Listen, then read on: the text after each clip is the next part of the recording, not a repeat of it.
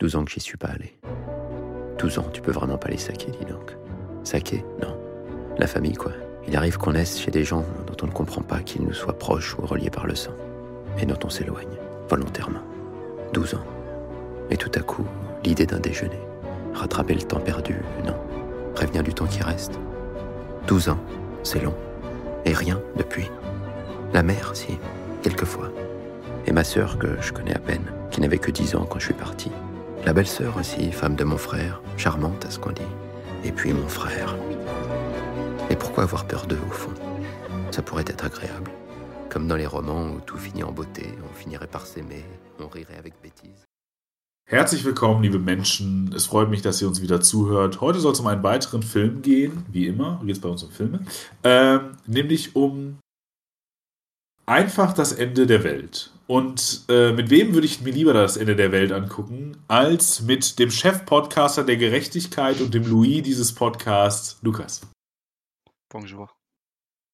Und äh, ich müsste das jetzt eigentlich wütender sagen, aber ich bin der Antoine dieses Podcasts. Und ähm, das musst du vielleicht im Post-Production mal runterpegeln. Ähm, äh, aber ja, genau.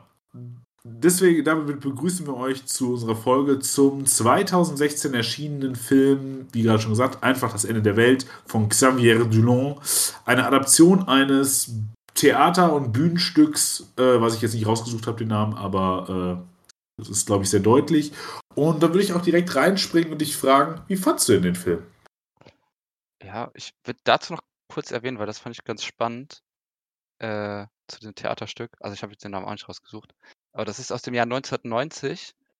Und ähm, wenn ich auch kurz was zum Inhalt auch sagen kann. Äh, so, ja klar, bevor ich voll, jetzt sage, worum es eigentlich geht.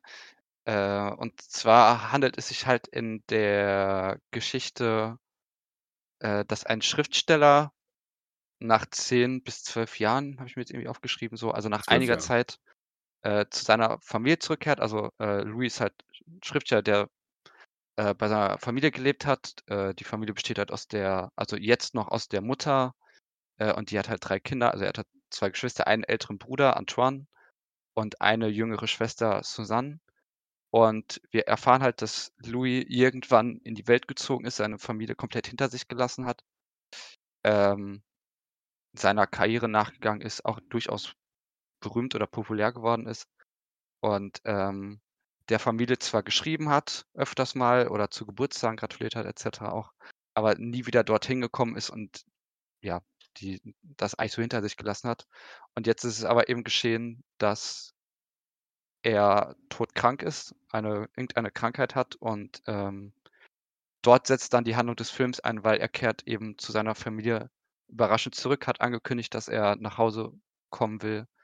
Äh, und daraus entspielt sich dann, ja, wie man sich von der Theaterherkunft vielleicht denken könnte, eine Art Kammerspiel, also auf sehr beschränktem Raum, in dem er nach der langen Zeit wieder auf seine Familie trifft und ähm, die Frage ist, wie, wie kommt er mit seiner, also wie kommen sie miteinander aus? Es werden schnell große Vorwürfe laut, äh, wie er denn verlassen konnte. Es kommen alte, alte Konflikte brechen wieder auf. Und ja, ich glaube, damit kann man den Plot ganz gut zusammenfassen äh, oder worum es geht. Und das Interessante, deswegen noch bei dem äh, Theaterstück, weil das ist hier in dem Film ich, meine ich nicht so, äh, in das, weil das in dem Theaterstück ist es noch so, dass er an AIDS erkrankt ist. Ja, das, und, deswegen ist er ja auch schwul. Das ist genau, der einzige genau, Grund, warum also er schwul ist. Und ähm, das ist jetzt im Film aber nicht aktiv thematisiert, oder? Nee, aber das, das wird halt über, über, über sein Schwulsein und, und über diese Physiognomie, glaube ich, von ihm wird das so ein bisschen angedeutet. Also dieses, äh, dieses ganz blass sein und so weiter. Ich glaube, sie greifen, der greift äh, Dulon schon cinematografische und ikonografische Referenzen aus, aus, aus den Filmen, die sich vor allem dann in den 90ern dann mit der AIDS-Crisis dann und, und dann Anfang 2000 mit der AIDS-Crisis befasst haben. Ja. ja, aber ich, ich glaube, ich glaub, das trifft halt vielleicht so ganz, so ganz gut so ein bisschen das Problem, weil ich, ich kenne das Original-Theaterstück jetzt halt natürlich nicht. Äh, aber wenn wir jetzt halt, wir denken an 80er, 90er Jahre und halt dieses, äh, die AIDS-Thematik dort, ist es halt, glaube ich, ein Film, der sich wahrscheinlich auch noch aktiv, deutlich aktiver mit diesem Thema auseinandergesetzt hat, während ich das Gefühl habe, weil wir auch aus heutiger Sicht wissen, dass AIDS irgendwie eine Krankheit ist, mit der man heutzutage einigermaßen umgehen kann, ähm, die auf jeden Fall keinem Todesurteil mehr gleichkommen muss. Ähm, und die auch nicht mehr so stark stigmatisiert ist, wie es noch in den Zeiten war. Und ich habe das Gefühl, dass es auch so ein bisschen gewusst, äh, bewusst ist, dass es nicht mehr so stark darauf thematisiert wird. Einfach weil das in der heutigen Zeit, glaube ich, nicht mehr so funktionieren würde wie in den 80er, 90er Jahren. Äh, und das ist, das fand ich irgendwie ganz interessant, weil ich, ich glaube, das Theaterstück könnte man nochmal halt durch die andere Zeit nochmal sehr anders lesen. Äh, deswegen wirkte der Film da vielleicht in der Thematik auch so ein bisschen verloren für mich.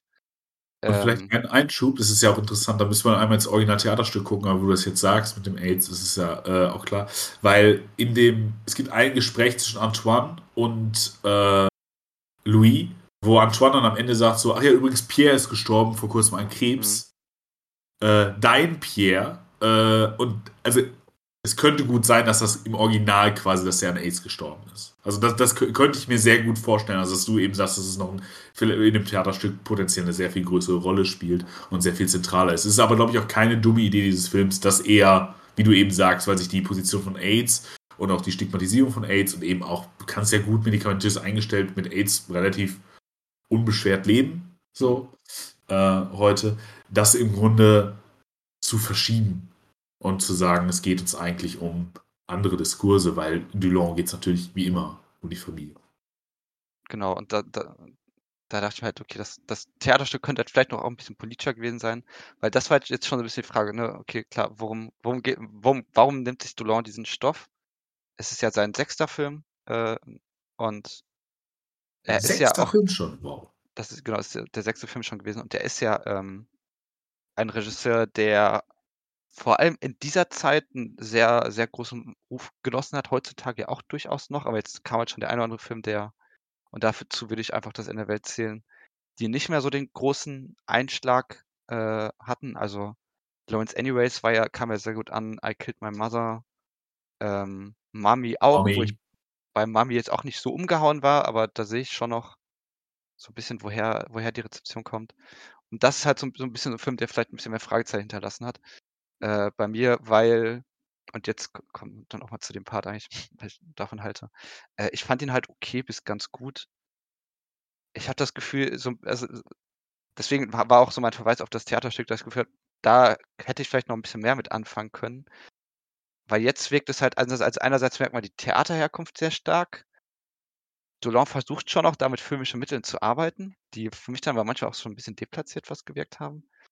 Ähm und das Ganze sich dann aber auch so ein bisschen irgendwann so ergangen hat, weil ich immer dachte: „Okay, ja, ganz neue Kamera“ und, äh, klar, so ein paar Sachen hat man dann auch irgendwann mal verstanden.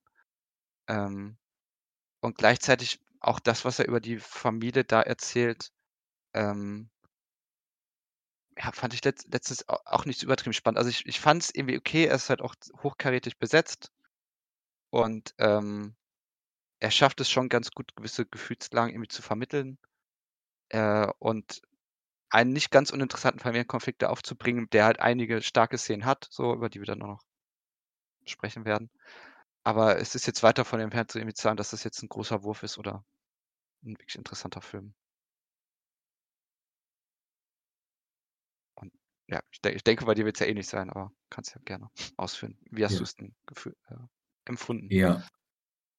Ich würde mir total mich dir, glaube ich, in den allermeisten Punkten anschließen. Ich glaube, es ist klug, eben, wie, wie ich gerade schon gesagt habe, das eben von der AIDS-Thematik wegzubringen. Dieses, ich habe das gerade so, das ist der einzige Grund, warum es schwul ist. Also sexuelle Orientierung ist natürlich kein instrumentelles Mittel. Man kann natürlich auch einfach Figuren einführen, die eine gewisse sexuelle Orientierung haben und das ist total casual und normal. Aber dieser Film akzentuiert es am Anfang so wahnsinnig stark. Da geht es im Grunde eine ganze Zeit nur, äh, also nur darum, also in Gesprächen, dass er schwul ist. Also das, das ist so wichtig, das ist so ein definierendes äh, Moment dieser Figur, weswegen ich mich dann gefragt habe im Laufe des Films, dann habe ich schon immer gedacht, okay, er hat wahrscheinlich AIDS und das ist der einzige Grund, warum wir so viel Zeit darauf verwendet haben, äh, über, diese, über sein, seine sexuelle Orientierung zu reden. Ähm, aber deswegen, das meine ich nur. Also man, natürlich ist, äh, ist das auch jenseits einer Instrumentalität äh, in Filmen durchaus nutzbar oder verwendbar. Äh, und Andererseits stimme ich dir, glaube ich, wie gesagt, den allermeisten Dingen zu. Ich glaube, vielleicht sehe ich sogar noch ein bisschen mehr in dem Film, aber ich würde auch mit meiner Qualitätsdiagnose nicht überein okay bis bisschen, was hier hast du das gesagt? Okay, ein bisschen besser als okay, vielleicht, äh, äh Ganz genau. Also okay ich, bis ganz gut. So. okay bis ganz gut. Ja, also genau. Da würde ich, glaube ich, da würde ich mich auch irgendwie orientieren und organisieren. Ich glaube, dass dieser Film, ja, hätte anders sein können und sehr viel besser. Zum Beispiel, wie du eben sagst, es ist ein sehr theatraler Film und es gibt so ein paar filmische Momente, die genutzt werden und wo er versucht, den Film zu nutzen. Und ich würde sagen, spezifisch steht dafür der Anfang und das Ende. Das ist des Rahmens einmal. Eigentlich ist es auch eine ganz schöne Idee, so die Idee zu haben, am Anfang fährt er mit dem Auto in diese Montage, wie er da hinkommt. Und das ist was, was du im Theater eigentlich nicht so umsetzen kannst, zumindest. Und dann hast du so einen Dreiklang von, äh, von irgendwie das Subjekt, was äh, irgend, äh, also zwischen der Zentralisierung der Wichtigkeit eines Subjekts, nämlich im Haushalt, im Privatistischen, wo, auf, wo ganz viel gearbeitet wird, wo man sieht, wie diese Platten angerichtet werden und so weiter. Also diese Wichtigkeit. Und gleichzeitig die Außenwelt, die sich indifferent zu dem Subjekt verhält. So, also der, der fährt halt einfach vorbei und guckt, was draußen passiert und die Welt interessiert es nicht, ob er vorbeifährt oder nicht und aber auch gleichzeitig, dass er angeblickt wird, äh, äh, erkannt wird, aber gleichzeitig sich damit im Grunde auch selbst äh, konstruiert als irgendwas, zum Beispiel als wichtig. So.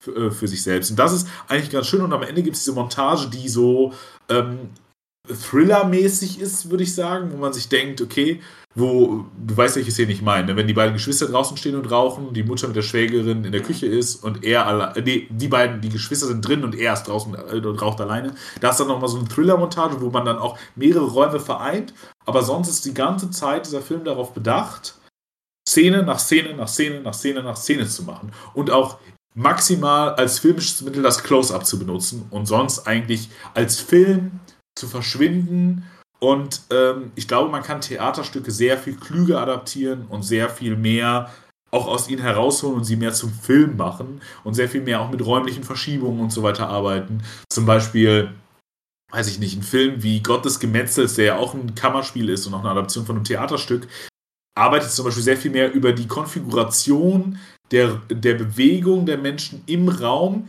in Relation zur Kamera, weil nur Bewegung im Raum kannst du natürlich auch im Theater machen, aber in Relation zur Kamera. Also da, da, da, da, wird dann noch ein bisschen mehr gemacht, auch wenn das auch immer noch sehr theatral ist, aber zum Beispiel da ist schon so mehr gemacht und das ist zum Beispiel auch in, äh, in jetzt, ähm, ja, äh, fast das Ende der Welt, nein, einfach nur das Ende der Welt, ähm, eben wenig so. Und deswegen würde ich mich dir da anschließen. Das ist ein Film, den mich, der mich jetzt nicht umgehauen hat.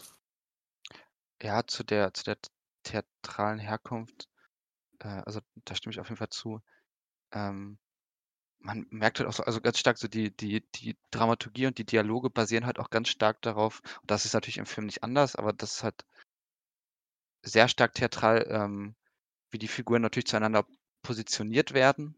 Ähm, und da hatte ich das Gefühl, dass das reicht aber halt auch nicht so richtig. Also es wird dann halt viel damit gearbeitet, ja, stehen sie irgendwie versetzt, äh, wo dann irgendwie solche Dialoge sind wie, also Antoine, äh, der zu dem Louis ja das, das schwierigste Verhältnis hat, weil Antoine sehr aufbrausend, sehr aggressiv auf ihn reagiert.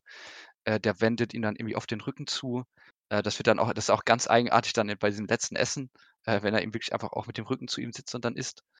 Ähm, oder wenn die, ich glaube, wenn er mit der Schwester auf dem Balkon steht und ähm, die dann halt versetzt zueinander stehen und dann irgendwie er so quasi nach hinten eigentlich zu ihr spricht. Und das sind halt dann irgendwie Momente, wo dann halt versucht wird, über die Positionierung im Raum ähm, irgendwie Figurenkonstellationen aufzeigen zu können. Und das funktioniert halt in manchen ganz gut, aber halt vor allem dann, wie du auch gesagt hast, halt, wenn dann irgendwie eine Montage eintritt. Und dann wird da auch so ein bisschen was drüber erzählt, weil man dann auch irgendwie merkt, okay, ähm, zum Beispiel darum, dass es eben geht, dass in dieser Familie eigentlich alle Figuren sehr vereinzelt sind. So, weil äh, das fand ich dann irgendwie ganz spannend. Alle in dieser Familie rauchen, aber eigentlich verstecken sie es alle so ein bisschen voreinander oder wollen nicht, dass sie ein bisschen rauchen und alle, alle rauchen so für sich. Also irgendwie dann steht, dann steht Louis draußen, raucht. Wir wissen von der Mutter, dass die sich irgendwie äh, in dieses eine Häuschen oder da, da, so zurückzieht und da für sich raucht. Dann sagt sie auch, ja, Antoine will eigentlich nicht, dass er das macht. Antoine raucht dann mit der Schwester unten zusammen. Das ist auch so das einzige Mal, wo, glaube ich, gefühlt mal so, so kurz eine Solidarität irgendwie aufscheint. Ja. Ähm, aber es geht halt, es geht halt einfach sehr stark um, um Positionierung im Raum und das ist halt auch ein Theaterelement. Das funktioniert ja dann vor allem gut, wenn, ähm, wenn es dann halt filmisch noch ein bisschen eingerahmt wird. Aber ansonsten ergießt sich das auch so irgendwann so ein bisschen näher und ich finde, äh, ergießt sich das so ein bisschen in in der Leere. Und, äh da finde ich die die das auf jeden Fall ganz gut, wie du das da so eingefangen hast. Und, ähm gleichzeitig versucht er natürlich vielleicht auch noch so ein bisschen mit Licht und Dunkelheit zu arbeiten. Na gut, das haben wir im Theater natürlich auch. Äh, wenn dann ganz am Ende zum Beispiel weil ganz am Ende wird dann irgendwie ganz stark mit Überbeleuchtung gearbeitet, während, Ja. äh, ganz zu Beginn noch das alles sehr sehr dunkel und, ähm, kontrastarm gezeigt wird. Das finde ich auch auf der inhaltlichen Ebene noch ganz spannend, wenn du also, wenn du jetzt auch schon über Anfang und Ende gesprochen hast. Äh, weil ganz am Anfang wird es ja auch schon so 'n bisschen gezeigt, wie also, alle Menschen weil also, er fährt nach Hause und es blicken ihm ja einige Menschen hinterher und für mich hatte das auch schon so 'n bisschen so, dass da eigentlich auch schon direkt gezeigt wird, sie blicken ihm hinterher. Er ist so 'n bisschen der Todgeweihte. Er Ähm ist er er ist ja im Grunde in dem Moment tot. Also, Genau, also, er ist er ist eigentlich schon ist er ist also er ist er tot. Genau, also, so wie ihm die Menschen hinterher blicken, wirkt es wirklich so also, es ist auch so inszeniert, auch die die Sonnenbrille also, er versteckt sich auch so 'n bisschen, aber man merkt eigentlich, er ist so gewisserweise schon lebender Toter, der zurückkehrt. Oder aber auch er er fährt halt in die Vergangenheit. Ist, glaube ich, auch so was, was man darauf irgendwie ganz gut anwenden könnte. Ja. Ähm, was ja aber auch irgendwie letztlich auf 'n Tod hinausläuft, aber das passt natürlich auch, weil er halt zu dieser Familie zurückkehrt, die er so lange nicht gesehen hat. Ähm, und ja, da sind das sind halt so irgendwie so die einzigen wirklich filmischen Momente und es gibt dann gibt's halt noch so so 'n paar Spielereien, ähm, wenn er da mal kurz 'n Zeitraffer einsetzt oder wenn, ja, und äh und Rückblenden, so die fand ich ja oder und die diese Rückblenden, aber Fantasie und Rückblenden, das fand ich wirklich unnötig, das. Ja, äh, das da also, das funktioniert in anderen Filmen halt gut. Also, in äh, in oder nicht als Rückblenden, aber diese diese Form von Ästhetik, weil ich weiß, dass Delon jemand ist, dem gerne mal vorgeworfen wird oder das hochgehalten wird, dass er halt 'ne gewisse Oberflächen oder Werbeästhetik bedient und daraus aber was macht. Und hier habe hatte ich aber das Gefühl bei dieser Rückblende, äh, das das ergießt sich schon irgendwie so 'n bisschen in so 'ner Kitsch-Werbung. Also, äh, Mhm. wie dann das erste Mal gezeigt oder das vermeintlich erste Mal mit diesem Ju Jugendfreund, ähm, gezeigt wird. Das das hat das das war das wäre irgendwie schon sehr klischeehaft so. Also, das war, äh, nicht so toll. Der Zeitraffer, das wirkt auch so 'n bisschen deplatziert. Äh, aber ja, also, jetzt es war jetzt 'n langer Block zu filmischen Mitteln, aber das ist ja irgendwie schon Ja, und vielleicht aber wichtiger noch Punkt. noch ein schönes filmisches Mittel haben wir dann tatsächlich auch am Ende, wenn wir den CGI-Vogel haben, der durch die Wohnung düst, der ja im Grunde diese Kuckucksuhr ist ja 'ne Symbolisierung für ihn, weil er ist ja im Grunde es geht ja ganz stark um Zeit und welches welches Relat hat jede Person zur Zeit und er ist natürlich derjenige, der, wie du sagst er will einerseits in die Vergangenheit, weil das der einzige Ort ist, an dem er noch existieren kann. Gleichermaßen weiß er aber natürlich auch, er kann nicht in der Vergangenheit existieren, er kann das irgendwie nur so in so 'nem im Grunde paradoxen Zustand machen. Äh, im Grunde ist er ja auch so 'n bisschen so 'n bisschen wie 'n Zeitreisender, dass er bloß nicht versucht, irgendwelchen Einfluss zu nehmen. Natürlich super viel Einfluss nimmt, aber er versucht nicht zu reden und so weiter. Also, wenn man das so weit denken möchte. Ähm, und gleichermaßen ist er dann ja auch derjenige, der also, mit dem ersten Kuckuck, äh, fängt ja an und dann fängt der Trouble an, den er da reinbringt und der Vogel fliegt ja bum, bum, bum, bum, bum, bum, bum durch dieses Haus. Super viel Trouble und dann Kuckuck, äh, geht ja das zweite Mal und das ist ja der Moment quasi, wenn er die Tür wieder verlässt. Also, also auf einmal ist die Zeit in der Welt durch so eine Kuckucksuhr, ist ja immer eine Erinnerung daran, es gibt Zeit, die Zeit ist vergangen, du hast eine Stunde wieder verbracht.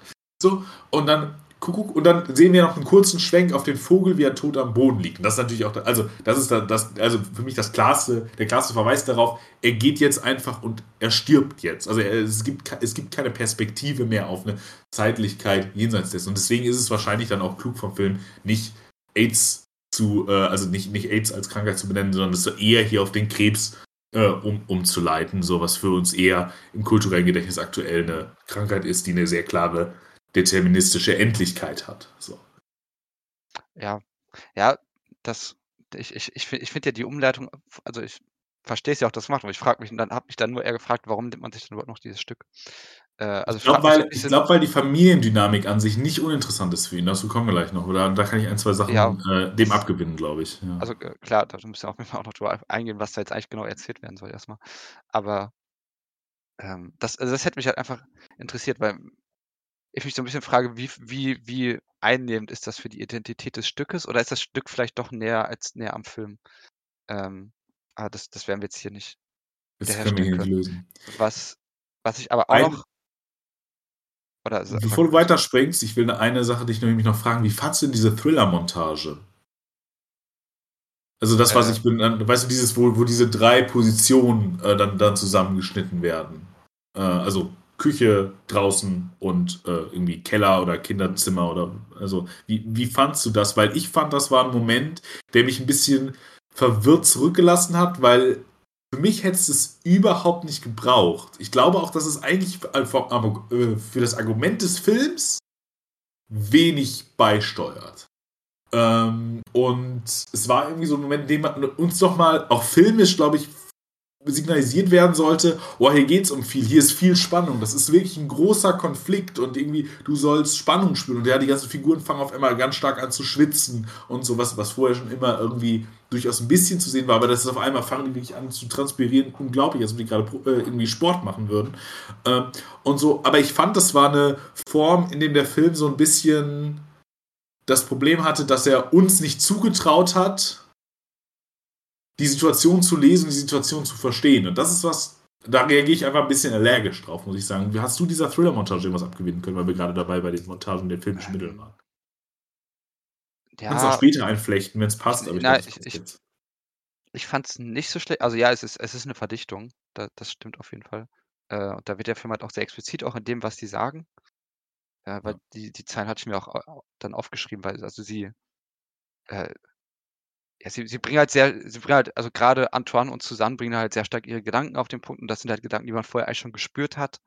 Und jetzt sprechen sie halt nur einmal aus. Und ja, es geht, es, es wirkt auch so ein bisschen wie der Aufgabe zum Finale, was dann ja auch das Essen ist. Ähm,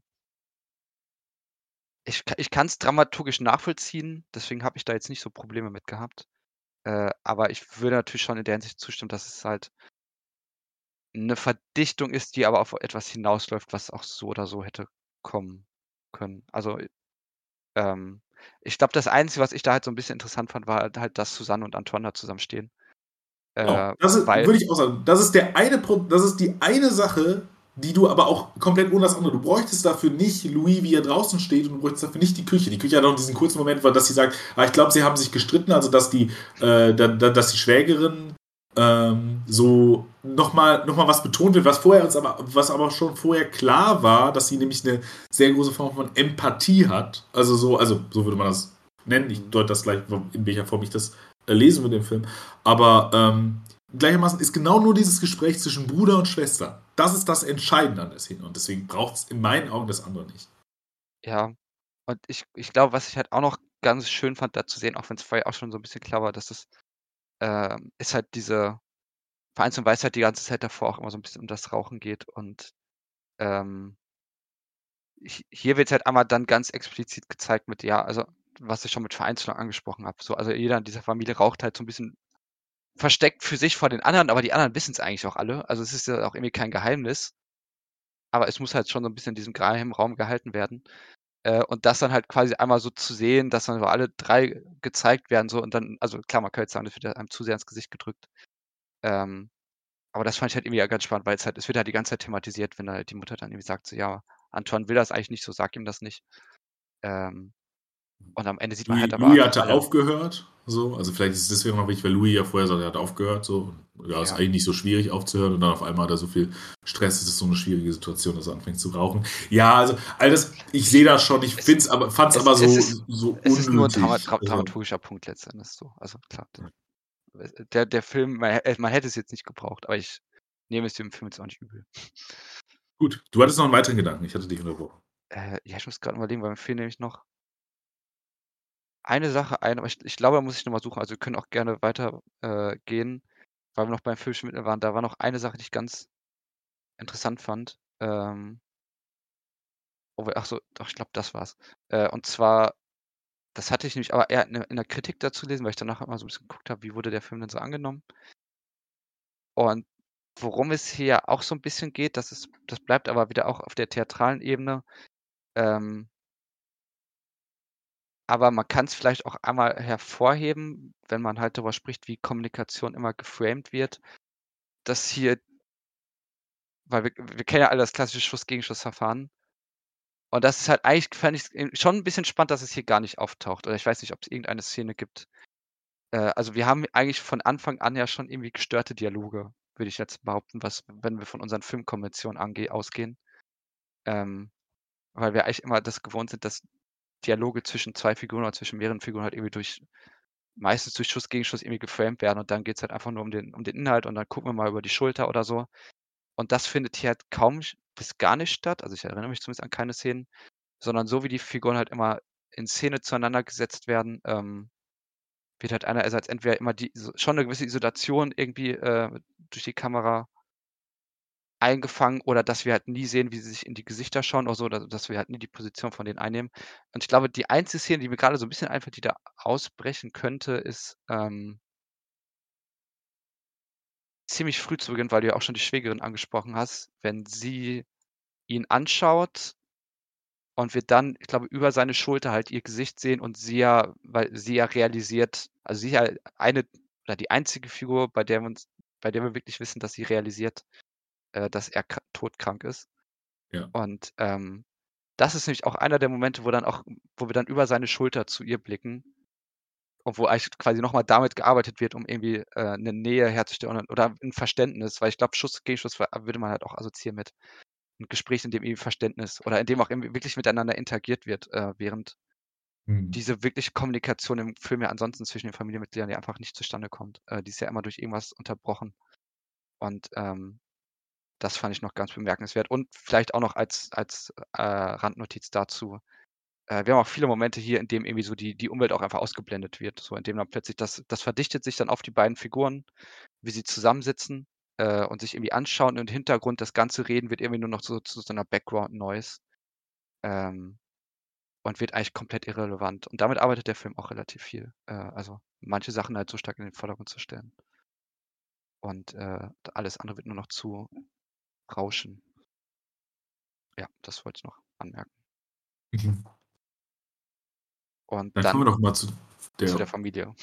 Genau, zu der un äh, unfunktionalen Familie.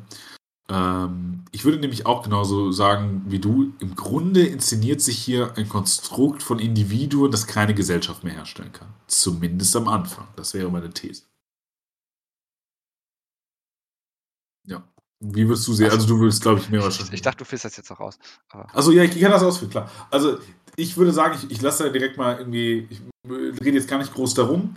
Ich glaube, dass dieses Theaterstück oder dieses, dieser Film, der sich sehr inszeniert wie ein Theaterstück, im Grunde auch nicht aus den Konventionen des Shakespeare'schen Theater im Grunde groß rauskommt, denn im Grunde, was wir hier sehen, ist die Heimkehr eines Königs an seinen Hof und äh, seine Gefolgschaft und in der, in der Re Resolution zueinander. Und das ist eben, dass es jetzt hier eben kein spezifischer König ist, ist, glaube ich, die Akzentuierung, Louis ist das, was Lacan den großen anderen nennt.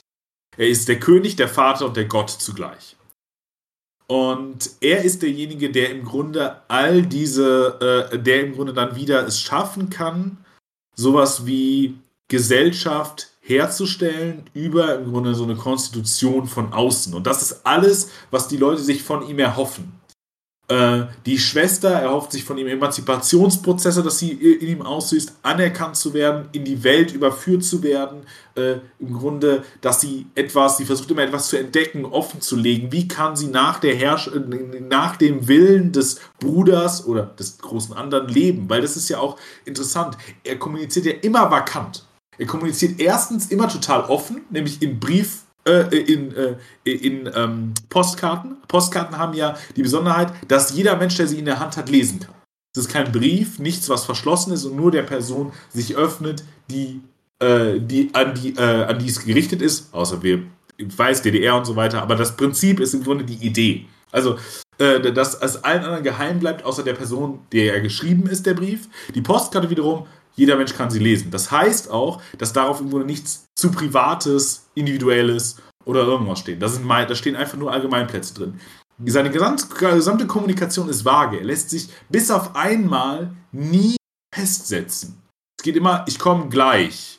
Oder, hm, ja, also er, er lässt nie, sagt nicht jetzt. Oder äh, irgendwie eine Uhrzeit oder einen Moment, sondern es ist immer nicht definitorisch für ihn. Und das ist natürlich eine Form von Herrschaftsstruktur, so wie, so wie eben eine Anrufung von einem großen anderen, jemand anderen, den man pleasen möchte, der abstrakte Vorstellungen, abstrakte Strukturen setzt, denen man irgendwie zugesetzt, äh, sie, sich zusetzt, ähm, äh, irgendwie darauf resultiert. Und deswegen wollen auch immer alle von ihm, dass er spricht.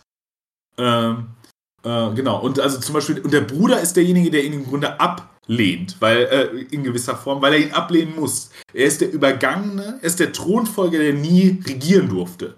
Er ist derjenige, der deswegen auch versucht, diese Leerstelle zu löschen, darüber, ähm, dass er äh, vergisst, und dass er im Grunde so eine radikale Form von Modernismus vertritt. Nämlich zu sagen, alles, was in der Vergangenheit ist, ist egal. Deswegen will er nie keine Geschichten hören. Er möchte keine Repetition, er möchte keine Form von irgendwie Aufarbeitung, sondern alles ist nur wichtig, was jetzt ist und was, was voranschreitet.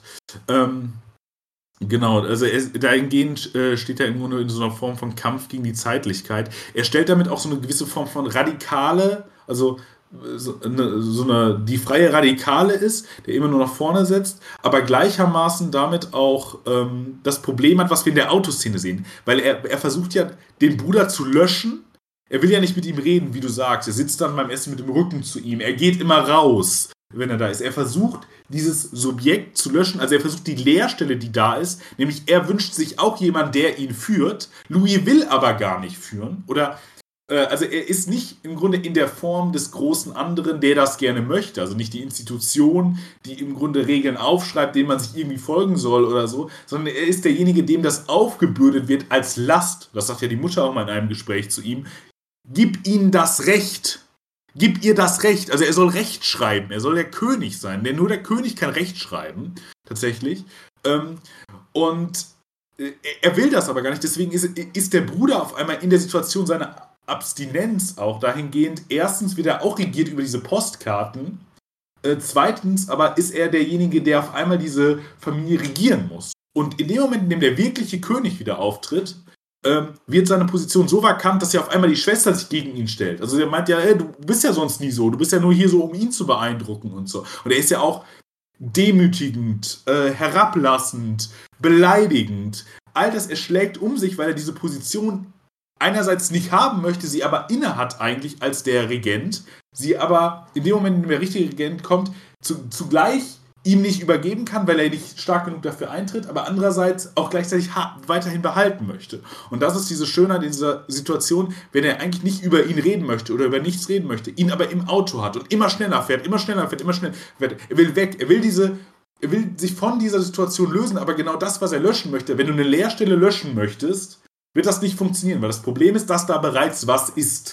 Also andere Filme haben das schöner und klüger diskutiert, aber ähm, äh, genau das ist halt die Idee, weil die sitzt die ganze Zeit neben ihm. Du kannst nichts vergessen, was du gerne vergessen möchtest. Sondern du kannst es nur versuchen, irgendwie zu kompensieren oder so. Aber das kann der Bruder nicht. Gleichzeitig ist der Bruder dahingehend auch nochmal, um zu, diese Parallele zum König zu ziehen, die Schwägerin sagt, es gibt die Tradition, die Kinder nach ihren Vätern oder Großvätern zu benennen. Also, ne, noch monarchistischer wird es nicht. Aber Antoine kam nicht in Frage als, äh, äh, als Name, sondern er wurde nach Louis benannt. Zu dem davorigen König und dem jetzt amtierenden König. Und Antoine ist derjenige, der in der Thronfolge übergangen wurde und der auch Pech bringt und der sich auch total unterlegen fühlt, auch als sein Beruf und viel mehr. So, und das ist dasjenige, was von ihm erwartet wird. Und in dem Moment in dem wir über diese Montage geredet haben, ist nämlich das, was wir erfahren, eigentlich eine Rebellion. Weil auf einmal die beiden Geschwister merken, oh, irgendwie ist dieser König, ist dieser große andere doch gar nicht so relevant. Der redet nur ominös drumherum und irgendwie, der sagt nichts. Und danach kommt der Moment, in dem nämlich sowas wie eine Konstitution von Gemeinschaft wieder passiert. Der König redet zum ersten Mal, hält seine Rede, er spricht Recht. Er gibt der Schwester das Recht, du kannst zu mir kommen. Auch da ist er total vage. Also du kannst irgendwann mal kommen, ein Wochenende, eine Woche. So, also wann das passieren soll oder so, er, er schlägt auch keine Termine vor, er sagt auch keine festen Regeln oder so. Das ist in der grundsätzlich menschlichen Kommunikation würde man sagen, das ist einfach nett, aber hier muss man das eben im Kontext eines Films lesen. Äh, und all das, es konstituiert auf einmal wieder eine Gemeinschaft. Und was dann nämlich passiert, ist wieder, er muss weg. Und dann, das, das löst die absolute Krise logischerweise aus, wenn, der, wenn du auf einmal irgendwie eine Orientierung hast, du hast auf einmal, weil da sagt die Mutter auch, wir waren einmal glücklich. Wir waren einmal glücklich, er war da. Und dann sagt die Mutter auch noch so schön zu ihm, beim nächsten Mal werden wir besser vorbereitet sein. Am Anfang kommt er rein, stolziert durch die Tür und die beiden Frauen stehen an der Seite der Tür. Er kriegt im Grunde sogar noch, äh, äh, die, äh, wie, wie heißt das, so ein, ähm, wenn so Soldaten in Reihen stehen. Ach so, äh.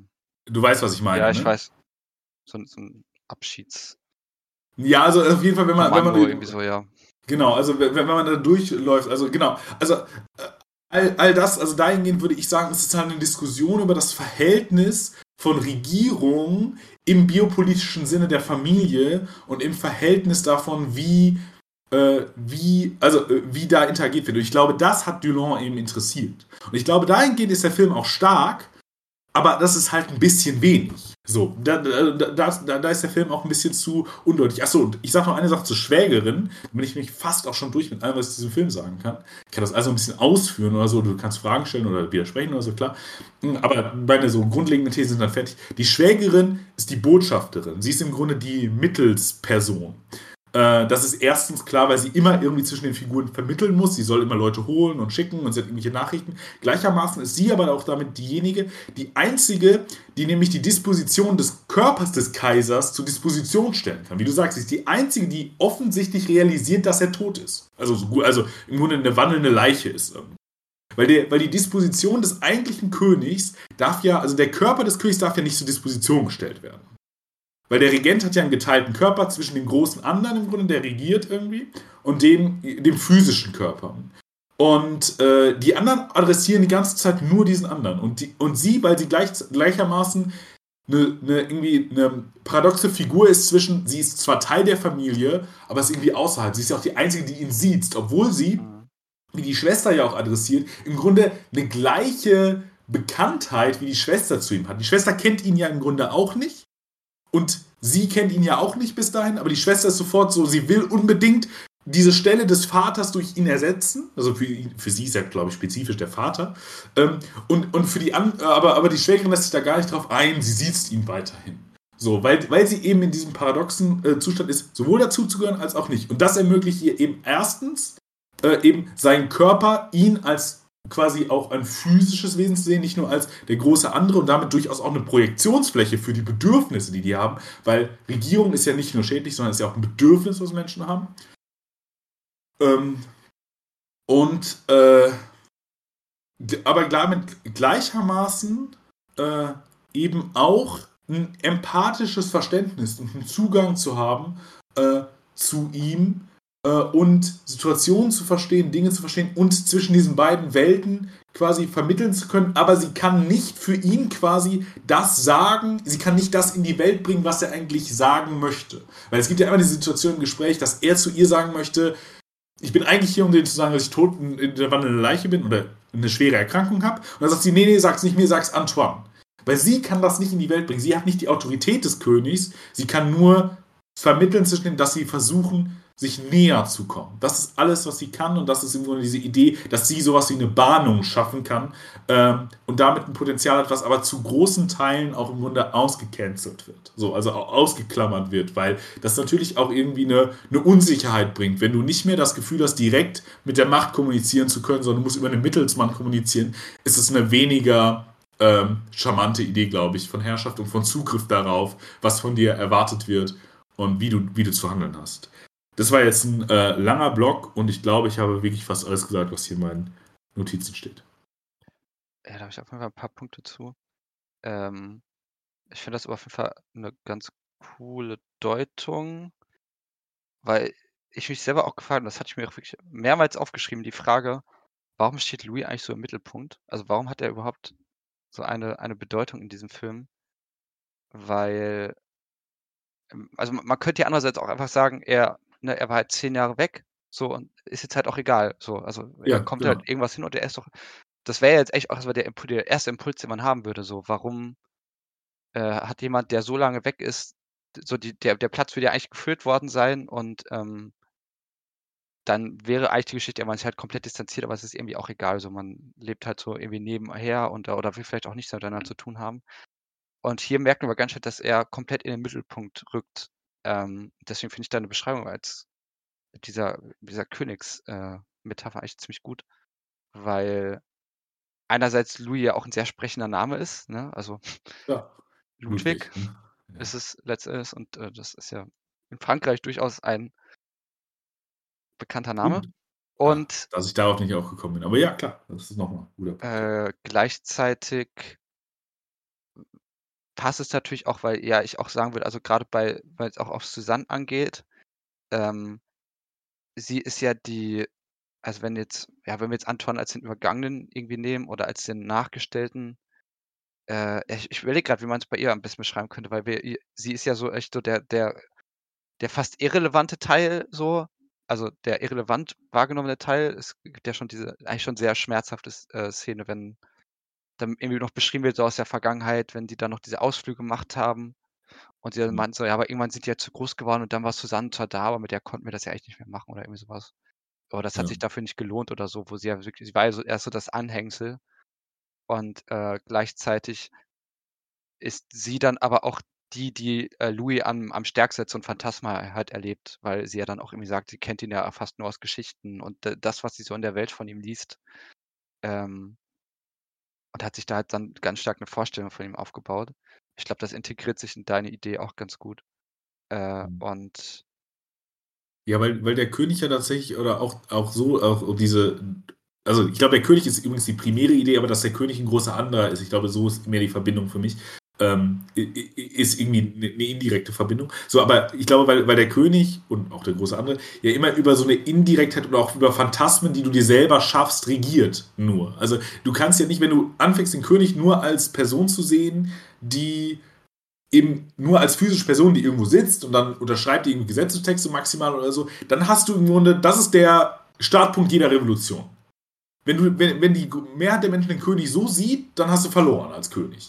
So, dann wirst du gestürzt. Aber, so, äh, aber sobald der, solange der König irgendwelche Phantasmen um sich herum und irgendwelche Mythologien um sich herum versammelt hat, aktiv oder das einfach passiv passiert, also zum Beispiel König von Gottes Gnaden und so ist ja im Grunde einfach das, einfach ein ganz klares Paradigma dessen. Nämlich zu sagen, da ist nicht nur irgendwie eine weltliche Form von Herrschaft, sondern die wird legitimisiert über einen mythologischen Überbau, nämlich eine Einsetzung von einer übergroßen Instanz und mit der sollten wir uns vielleicht nicht verkacken. So, und das hat schon einen Grund, warum der König ist. Das ist ja nichts weiter als Mythologie, äh, mythologisierende äh, Rechtfertigung. Des, und genau, ich glaube, das ist das eben, was auch ganz stark bei der Schwester passiert, was du beschrieben hast, die ja im Grunde nur über die Mythen, über die Geschichten und äh, Roland Barthes definiert ja den Mythos als Erzählung, äh, also im Grunde Kultur, die zur Natur wird. Also Erzählungen, die irgendwann so implementiert werden in unser Denken, dass wir denken, das natürlich. Und ich glaube, das ist, was hier im Grunde auch bei ihm dann passiert oder bei ihr passiert in Bezug auf ihn.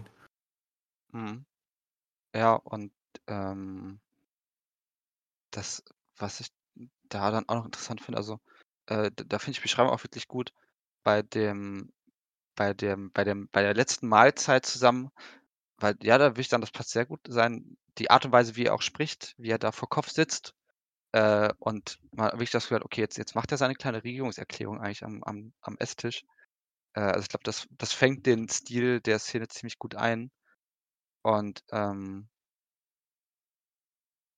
ich glaube, dass das Interessante und vielleicht auch gleichzeitig auch so ein bisschen irritierende ist da aber eben, wenn man das jetzt noch auf Antoine übergeht, dass, dass Louis eben Schriftsteller ist oder Künstler. Ähm, weil ich schon glaube, also ich glaube schon, dass das eine interessante Beschreibungsart ist, weil wir kennen halt dieses Familienbild. Äh, ja, also vielleicht auch gerade, also da, das, ich habe das Gefühl, das wird ein, ein etwas antiquierteres Familienbild, das hier irgendwie drin steckt. Aber wir kennen das ja aus äh, vergangenen Generationen sehr stark, wenn dann irgendwie Familien, äh, also Eltern Kinder kriegen und dann gibt's halt das eine Kind, keine Ahnung, das wird dann irgendwie Künstler und das ist dann, okay, vielleicht erstmal verkannt, so. Äh, das gibt's natürlich auch. Und äh, das denkt man so, ja, da, da wird er doch nicht von leben können. Das ist so ein bisschen das schwarze Schaf. Aber andererseits gibt's ja auch irgendwie so schon stark diese Idee von, ja, äh, irgendwie den Stolz auf dieses eine Kind, dass es irgendwie geschafft hat, das irgendwie äh, berühmt geworden ist, dass äh, ich glaube, Richtung Akademiker gab es früher auch gerne solche Fantasien.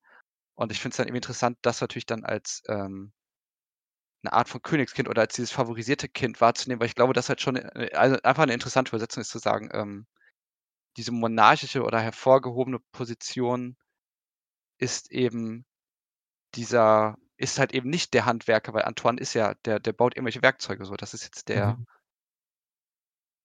also, äh, das wirft Antoine immer vor. Er sagt ja: „Das interessiert dich doch eigentlich gar nicht, was ich hier mache so. Du schreib und, äh, du machst irgendwie deine Erzählung“ und es stimmt ja auch. Also, Louis wir merken ja auch, dass Ja. Louis es tatsächlich nicht interessiert, was was Antoine da macht. Äh, und auch generell Antoines Leben nicht. Und, ähm das finde ich halt irgendwie spannend, weil es ja es ist ja weil es tatsächlich 'n also, ich finde es 'n interessanten Erklärungsansatz, irgendwie zu denken, okay, diese Hierarchien, die sich dann zwischen Geschwistern irgendwie ergeben, ähm und dies dass diese Hierarchie eben ganz stark dadurch geht, irgendwie durch schriftstellerischen Erfolg und dann irgendwie auch den Vorwurf, okay, er kann halt Erzählungen schaffen. Das passt vielleicht auch ganz gut in so 'ne Königsnarrativ, wenn wir sagen Erzählungen, Mythen. Ähm, und dass damit aber halt auch 'ne starke also, dass Antoine den vorwirft: „Ja, du manipulierst ja eigentlich so. Das sind irgendwelche Techniken, mit denen du jetzt irgendwie versuchst, in Smalltalk zu kommen“ und dass er irgendwie damit dadurch ja auch 'ne Art von Kontrolle also, ja, irgendwie äh, irgendwie, dass er so 'n bisschen fantasiert, dass Louis ihn gefügig machen will, indem er quasi irgendwie ihn einhegt, indem er ihn in so ein Gespräch, in eine Erzählung, äh, fesselt. Und das finde ich das also, da würde ich dir auch zustimmen. Das macht den Film für mich dann vielleicht sogar doch noch 'n bisschen besser. Ähm das ist irgendwie 'n interessanter Ansatz, das halt so aus so 'nem Konstrukt zu denken. Gleichzeitig frage ich mich aber da halt so 'n bisschen, ist das es wirkt für mich halt auch so 'n bisschen antiquiert trotzdem. Und auch also, generell auch diese Familiensituation, dies diese Art von Beisammensein, auch die Rolle der Mutter, ähm, die auch so komplett alles überspielt und alles wegmoderiert. Also, ich hatte schon auch eher das Gefühl, wir sind hier noch in den 90er Jahren als jetzt in den 2010er Jahren, ohne dass ich das jetzt aber irgendwie soziologisch fundieren könnte oder so. Ähm also, da habe ich so 'n bisschen gefragt, wie aktuell weiß ich also, natürlich wird's das auch heute noch geben, vielleicht auch mehr, als ich jetzt grade denke. Aber ich habe das Gefühl, so die Traditionen, auf die sich berufen werden, sind 'n bisschen älter. Mhm. Ich glaube, äh, dass man da auch nicht vergessen darf, dass wir heute noch Hamlet lesen oder oder Shakespeare lesen und Hamlet aufführen und alle anderen Shakespeare-Stücke aufführen, neu interpretieren. Und da hast du sehr, sehr alte, äh, Geschlechterrollenbilder und so weiter. Also, ich glaube, dass aber trotzdem sehen Menschen eben noch die Notwendigkeit darin, das zu oder sehen produktive Kraft darin, das zu wieder aufzuführen, neu zu interpretieren, äh, sich damit auseinanderzusetzen. Ich glaube also, dass es jenseits 'ner Idee von soziologischer Familienzusammensetzung, weil die wenigsten von uns sind, ähm, Kinder von Monarchen, die dann irgendwie umgebracht werden und dann, ne? Also, wir haben alle Hamlet irgendwie rudimentär mal konsumiert. Zum Beispiel, also, ist ja wahrscheinlich nur das bekannteste Beispiel Hamlet, was ja auch immer wieder also, immer wieder aufge auf äh, neu aufgebracht wird. Ich glaube jetzt letztens von einem der Coen-Brüder, ne? Ich glaube, Ethan Coen hat hat jetzt noch mal 'n Hamlet-Film gemacht. Ähm, und dahingehend glaube ich, das ist, äh ist so 'n bisschen die Frage, inwieweit ist das in 'ne Familiensoziologie einzufügen, ähm, sekundär, weil im Grunde, was Shakespeare ja auch schon beschrieben hat, sind ja auch im Grunde Familiendramen. Also, die eben durch dadurch, dass die Könige sind, 'ne relativ große Skalierung haben, aber trotzdem hat's eben noch was, was zu uns spricht. Und ich glaube, dass auch wenn vielleicht sich heute viele also, man kann das, glaube ich, erstens in der e in der Ebene lesen, zu sagen, es geht eigentlich darum, wie abstrakte Herrschaft funktioniert. Wie kann eigentlich wie wie wird eigentlich regiert? Und wir sehen das hier einfach nur im privatistischen Bereich, weil's dahingehend uns deutlich gemacht werden kann, weil's eben durch 'ne Kompre Komprimierung in den Mikrokosmos uns verschiedene Typen zeigen kann. Also, einerseits die Unterwürfige, diejenige, die parallel steht also, die Unterwürfige wäre jetzt vielleicht die Schwester, diejenige, die parallel steht und irgendwie versucht, 'n System am Laufen zu halten, also, die Care-Arbeit macht, das ist ja die Mutter. Und denjenigen, der versucht zu rebellieren und im Grunde darauf versucht, blind irgendwie auszubrechen, was natürlich auch nicht funktionieren kann. Also, das wäre Antoine. Ähm, das kann man natürlich also, das könnte man erstens so lesen. Zweitens kannst du's natürlich immer noch sagen, egal wie scheinbar progressiv Familienstrukturen sind, werden sie, glaube ich, Elemente von patriarchaler Macht, was ja nichts anderes ist als im Grunde die Idee von dem Vater oder dem König, also, der der Kleinkönig der der Familie ist es ja im Grunde nur, ähm, im Grunde wieder reimplementiert oder diese irgendwie sieht. Weil ich glaube, man würde auch, wenn man diese Familie extern sieht, würde man also, aus dem Film würde man wahrscheinlich jetzt nicht sagen: „Das ist ja die das ist ja super patriarchal.“ Jetzt, nachdem wir das so gelesen haben, würden wir schon sagen, das sind da sind sehr stark patriarchale, äh, Elemente irgendwie äh, am Werk. Also dahingehend, ähm, weiß ich nicht, glaube ich, es muss ja auch nicht immer alles auf Familien der Gegenwart oder soziologische Familien zutreffen. Es reicht ja, wenn du Fragmente hast, wo du sagst, dieses Fragment passt oder dieses Fragment passt. Und dieser Film muss dir keine Allzwecklösung auf alles geben, sondern kann ja auch einfach, also da renne ich jetzt bei dir auf der Tür, denn das weiß ich total, aber einfach nur mal so für, für den Gedanken, um den zu Ende zu führen. Ähm, er kann dir halt ein Fragment geben, um etwas zu verstehen, aber eben auch zu sagen, das ist fragmentarisch und das muss weitergedacht werden, das muss anders gedacht werden. Und da irrt der Film in irgendeiner Form. Und dann ist es dann unsere Aufgabe zu sagen, warum irrt er, wo irrt er und das dann in Analysen, im Diskurs oder so besser zu machen. Äh, oder, oder einfach auch nur dadurch eine Utopie oder irgendwie eine Idee zu haben, wie könnte es anders aussehen. Das kann ja auch dann eben der Fall sein. Äh, ja, klar. Die, die, die Anmerkung von mir mit der, mit der Zeit zieht doch eher darauf, also ähm, und äh, ich habe, ich weiß nicht, ist, äh, die Cohen haben, äh, also Cohen hat Macbeth verfilmt. Ich muss gerade noch Ah, Macbeth, nicht Hamlet. Aber es ist auch nur eine Randnotiz. Ähm, also klar, ich, ich bin ja der Letzte, irgendwie sagt, so, sich dieser Stoffe anzunehmen. Ähm, wie gesagt, das hat auf mich einfach nur so ein bisschen irritierend gewirkt, weil ich die ganze Zeit das Gefühl dieser Film wirkt so ein bisschen zeitverloren oder zeitlos. Äh, Mhm, halt auch dadurch, mhm. weil hätte man jetzt diese, diese AIDS, also Thematik zum Beispiel stärker gemacht, dann hätten wir jetzt gedacht, okay, ne, wir sind jetzt halt in den 90er Jahren oder in den 80er Jahren. Mhm. Äh, das wäre halt sehr stark da eingebunden. Aber Zeitlosigkeit ist natürlich auch nicht, nicht zwingend was Schlechtes. Also äh, das kann ja auch, also bei vielen Filmen sagen wir irgendwie, oh, das ist irgendwie zeitlos, das ist immer anwendbar. Ähm, Und der Film hat doch auch am Anfang diese sehr schöne Einblendung. Ich gucke jetzt, ich guck jetzt gerade noch mal ganz schnell in den Film rein. Ähm, da steht nämlich am Anfang eine Texttafel irgendwie äh, irgendwo in der nahen Zukunft. Irgendwie- du redest noch mal weiter, ich suche das noch mal kurz im Film. Ja, äh, okay. Und ich, ich hätte dazu auch noch eine Anmerkung, weil das, das für mich noch auf und das passt, passt jetzt auch gerade zur Zeitthematik. Ähm, das passt aber auch zu Kammerspielen generell, dass der Film natürlich jetzt nicht in Echtzeit ist, aber auch, ähm, weil das, das fiel mir auch so ein bisschen schwer zu verfolgen. Okay, was, wie viel Zeit ist jetzt hier eigentlich vergangen? Weil, glaube ich, le letztens effektiv eigentlich sehr, sehr wenig Zeit vergangen ist. Also ich weiß, habe mir mal irgendwann aufgeschrieben, nach einer halben Stunde des Films wird irgendwie gesagt, so, dass er jetzt eine Stunde ungefähr da ist. Ich glaube, weil er einmal telefoniert. Ähm, und das fand ich irgendwie noch ganz spannend, dass hier auch mit einer sehr starken zeitlichen Verdichtung gearbeitet wird, was natürlich wieder zu einer Theaterebene passt und dass äh, keine Zeitsprünge gemacht werden. Aber ja, ich glaube, dieser Film will dann irgendwie auch so ein gewisses, ähm,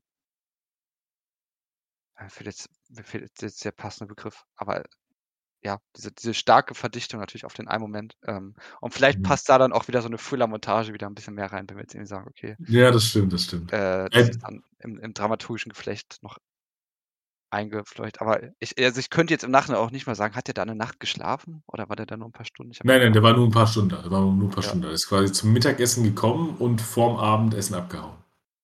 Ja, aber äh, Also, das, das sehen wir jetzt auch nicht so oft halt als zeitliche Konfiguration irgendwie. Das stimmt, ja. Äh, die Anmeldung am Anfang ist übrigens irgendwo vor einiger Zeit. Das ist ja auch ganz schön, ne? Also zu sagen, das ist zwar schon irgendwie zurück, aber auch das ist total undefiniert. Also man kann sagen, vor einiger Zeit, das ist für manche Leute vielleicht tatsächlich die 90er und für uns wäre vor einiger Zeit, naja, so vor zwei Jahren oder so, vielleicht, also Maximum, so. Oder vielleicht vor ein paar Monaten. So, das glaube ich, das hat, hat was damit zu tun, welchen Zeithorizont man selber irgendwie so individuell und intuitiv überblickt. Und irgendwo heißt natürlich erstmal einfach nur, das ist eine Geschichte, die ist jetzt total privatistisch, das weiß ich. Aber das ist schon, das kann schon überall passieren. So. Also das ist schon, das ist schon generalisierbar, was ich hier denke. So, also, na klar, aber genau, das, ist vielleicht auch noch ganz schön. Ja, deswegen hast du wahrscheinlich recht. Er ist irgendwie zeitlos, aber gleichermaßen für manche eben auch total antiquiert. Also ich würde dir da auch gar nicht Unrecht geben. Ich glaube, was, was der dann zeigt als Familienkonstrukt, ist antiquiert. Aber ich glaube, manchmal, wenn wir unsere progressiven Familien uns angucken, sind die antiquierter, als wir das äh, gerne ja, ich, ne, ich, das, das macht dem Film auch nicht so Vorwurf. Ich, es war für mich eher so ein, Ja, so ein Irritationspunkt. Äh, ich glaube halt, wie gesagt, auch gerade bei der Mutter, weil ich auch so ein bisschen dachte, okay, die, Mhm. das, das, also, es ist Die jetzt ist so wahnsinnig schwach, ne? Ja. ja, es ist jetzt nicht, also manchmal dachte, es könnte fast die hysterische Mutter schon irgendwie sein. Also die, die, das klassische Bild der, äh, Mhm. obwohl da die, der, die Ausbrüche fehlen, aber so wie sie das alles so überspielt und moderiert, ähm, und dann im Geheimen ra- wegraucht und so, das dachte ich mir, das ist, ähm, aber Mhm. gut, vielleicht ist es trotzdem auch aktuell. Also ich, ne, ich, Äh, Ja, ich glaube, wir wenn man haben sich die aktuellen, aktuellen Debatten über Care-Arbeit anguckt und so, glaube ich, ja, könnte das, also da müsste man jetzt ExpertInnen fragen zu dem Thema, aber ich glaube, das könnte durchaus, äh, kannst glaube ich ein Argument dafür machen, dass das jetzt gar nicht so weit weg ist von der aktuell, wie, wie aktuell immer noch mit Frauen im Kapitalismus umgegangen wird. Okay. Okay. Wenn du jetzt nichts mehr hast, Nein, ich habe fertig. bin auch ziemlich durch, dann will ich dich einfach fragen, äh, gibt es irgendwas Kleines oder Größeres, was du uns empfehlen willst? Ich möchte mehrere kleine Dinge kurz empfehlen. Falls ihr Demon Slayer noch nicht gesehen habt äh, und ihr auch kein großes Interesse irgendwie an dem Anime habt, aber ähm, grundsätzlich Animes mögt, guckt euch dann zum, einfach nur den Film zum Mugen Train an. Ich glaube, der funktioniert auch wunderbar ohne Vorwissen. Natürlich, wenn ihr irgendwie grundsätzlich Lust habt, ist das eigentlich ein ganz guter Anime. Aber der ist wirklich sehenswert für eine kurze Action-Spirale. Life Itself, die Dokumentation über Roger Ebert, muss, glaube ich, in einem Podcast, der sich kritisch mit Film auseinandersetzt, muss mal ganz kurz die, die Figur Roger Ebert einfach hochgehalten werden. Ähm, ist eine sehenswerte Doku, macht Spaß, mal, äh, mit Roger Ebert äh, noch etwas Zeit zu verbringen. Ähm, dann würde ich gerne empfehlen Luca, ein sehr schöner Animationsfilm. Ähm, falls ihr den noch nicht gesehen habt, guckt den gerne an. Eine Anime-Serie, Ranking of Kings. Ähm, die lief so ein bisschen das letzte Jahr bei vielen Leuten durchaus auch, äh, irgendwie ist, hat sie sich ins Radar gespielt, aber bei vielen Leuten läuft sie noch unter dem Radar, völlig zu Unrecht. Ranking of Kings ist einer der besten Animes, die ich wahrscheinlich je gesehen habe. Ich finde es großartig, ich finde es, es ist eine, ein toller Anime, auch den kann man, glaube ich, gerne mit, äh, auch gut mit jüngeren Kindern gucken. Er greift sehr viele Tropen aus Märchenfilmen und Märchenerzählungen auf, dreht die aber, modernisiert die, überdenkt die, hinterdenkt die, hat eine sehr schöne Ästhetik. Falls ihr Ranking of Kings noch nicht gesehen habt, gerne äh, diesem Film zu wenden. Und dann würde ich, glaube ich, noch empfehlen den Film Hustle auf Netflix mit Adam Sandler ähm, in der Hauptrolle. Und der ist einerseits für Fans von Basketball und Sportfilmen interessant, weil ganz viele der Figuren, fast alle Figuren, die Basketball spielen, sind professionelle Basketballspieler, was heißt, man kann richtig cool Basketball inszenieren. Das ist erstmal das Erste, weil das ist ein großes Problem von Sportfilmen, dass wenn man das mit Schauspielern dreht, die ja keine Profisportler in dem jeweiligen Beruf sind und deswegen die Sportszenen immer so ein bisschen wack sind. Die Sportszenen sind richtig cool, machen richtig Spaß. Ähm, aber mich interessiert dieser Film und deswegen nenne ich ihn hier auch nochmal aus anderen Gründen, weil es die Figur des Hustlers, glaube ich, die, eine der Gegenwartsfiguren schlechthin ist, der Hustler, den Adam Sandler ja im Grunde auch schon äh, in seinem vorherigen äh, Film mit den Safties, hilfst du mir kurz mit dem Titel? Uncut Gems. Dynamite? Äh, Uncut Gems. Ähm, Black Dynamite ist, ist, äh, ist, ist ein anderer Film, ja, aber auch sehr sehenswert. Ähm, Ja. Black Dynamite. Äh, und äh, na genau, äh, Uncut Gems, den, da spielt er ja auch schon Hustler. Und hier geht es nochmal um zwei Konfigurationen des Hustlers. Und ich glaube, dafür ist der Film sehenswert. Deswegen würde ich den hier empfehlen. Lukas, was hast du uns denn mitgebracht an Empfehlungen? Ja, Oder an einer? grad So Ja. nachgeschaut. Äh, also, wenn ich jetzt einmal so im, im Unmittelbaren gehe, weil ich zuletzt gesehen habe, es gibt ja aktuell, okay, jetzt, jetzt gehen wir einmal, jetzt hört ihr mal kurz, wann das so läuft. Äh, äh, aktuell im Kino noch zwei Multiversumsfilme. Was irgendwie Oh, spannend ist, äh, dass, dass das so zusammenfällt. Also Multiversen scheinen irgendwie aktuell so ein bisschen so ein Thema zu sein. Äh, und da gibt es einmal halt Doctor Strange 2, den ich gar nicht so schlecht fand. Also den ich Ich okay mochte fand. Doctor Strange 1 ja auch. Also, Ja, also ich mag, ich mag die, die Sam Raimi-Handschrift, die da drin steckt. Ich glaube, das, was Okay. da erzählt wird, finde ich letztendlich so, hm, okay. Ähm, und vor allem auch er, wie es erzählt wird, stört mich, glaube ich. Aber ähm, es zählt zumindest auf jeden Fall zu den Schriften, die, die eine Handschrift besitzen, visuell. Und das heißt beim Marvel leider doch schon relativ viel. Äh, und das fand ich aber irgendwie ganz erfrischend. Äh, und der, best, der bessere und interessantere Film ist natürlich Everything Everywhere All at Once. Ähm, auch wenn ich jetzt nicht weiß, ob ich mir jetzt diesem, diesem Extrem-Hype anschließen kann. Also der, der kriegt ja schon einen sehr starken Hype. Äh, aber es ist auf jeden Fall ein sehr spannender, also es ist einfach ein erfrischender Film. Das ist so ein Film, wo man im Kino sitzt und einfach denkt, das Kino kann ja doch noch was. Äh, abseits von äh, den, den Formularen, die man halt irgendwie, die man halt wirklich kennt und da sind halt wirklich Einfälle drin, die ich halt wirklich großartig finde. Ein paar, die ich halt, wo ich dachte, okay, ähm, das ist vielleicht jetzt nicht so klug oder nicht so interessant. Aber insgesamt war es einfach eine 'ne Erfahrung, die ich die ich sehr gerne mitgenommen habe. Und auch 'n Film, der, wenn man sich dann die eine oder andere Analyse, ähm, mal so angibt, doch auch echt viel hergibt. Ähm, und halt auch die Idee von Multiversen irgendwie spannend verortet.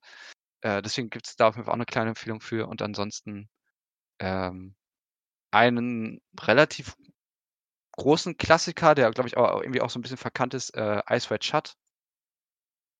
Ist schon 'n ziemlich toller Film. Ist jetzt ist jetzt trotzdem auch keine unpopuläre Meinung. Äh, aber Lukas, du der du alter Rebell, du. der halt ziemlich nach ja, aber unter den Kubrick-Filmen Ja, ist das ja schon einer der ist das schon so 'n bisschen das schwarze Schaf, über das so niemand so gerne schon, redet. aber das ist Ja. sehr interessanter Film. Ähm wie ja, wie eigentlich wie diese über über die Schwierigkeit des Begehrens kann man's ja, glaube ich, einfach gut nennen. Äh, und da das ist irgendwie sehr spannend, was was Kubrick da macht und, äh, Tom Cruise ist auch drin. Und hey, mit dem damaligen Starpärchen Cruise und Kidman. Das kann man sich doch mal geben gerne geben. Und, äh, als Letztes habe ich vor nicht so langer Zeit Personal Shopper gesehen und der hat mich auch ziemlich fasziniert. Ähm, mit Kristen Stewart in der Hauptrolle, die eine persönliche Assistentin spielt und, äh also für so ein großes Model. Und gleichzeitig ist es aber auch 'ne Geistergeschichte, weil ihr verstorbener Bruder also äh sie ist gleichzeitig auch ein Medium und ihr verstorbener Bruder, äh, den sucht sie halt so 'n bisschen auf oder sie sie spürt halt, ähm irgendeine Art von übernatürlicher Präsenz in ihrer Nähe mehrmals und weiß halt nicht, ob es ihr Bruder ist. Und es ist so 'n bisschen so 'ne Geistergeschichte, ist so 'n bisschen gruselig, aber es geht auch äh, ist auch eine Studie dieser Frau, äh, die eben als diese Assistentin irgendwie so 'n Leben lebt, das, ähm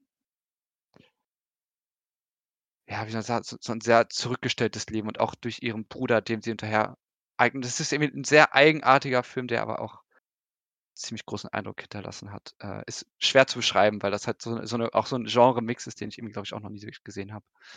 Äh, aber den würde ich auf jeden Fall auch gerne empfehlen. Und ja, damit können wir, glaube ich, auch gerne abschließen, wenn du nichts mehr hast. Ne. Und dann würde ich ja sagen, es war es war wie immer eine Freude. Ähm, es war auch wir wir wir sind nicht aneinander geraten wie Antoine und Louis.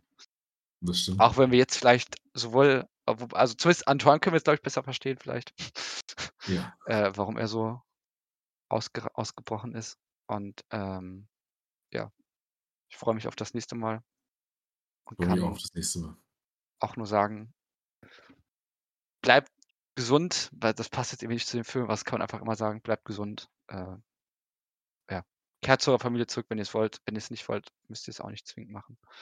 Dann kehrt zu eurer Wahlfamilie zurück. Ich bin ja Ja. immer 'n großer Fan davon, diese Biologismen aufzugeben und einfach Zeit mit Menschen zu verbringen, die einem guttun, die man mag und die man liebt. Und die müssen auch die müssen nicht unbedingt vom Anfang des Lebens bei einem gewesen sein. Die müssen auch nicht eine vermeintliche genetische Ähnlichkeit sein. Ja. Okay, Und liebe Menschen, macht's gut. Tschau.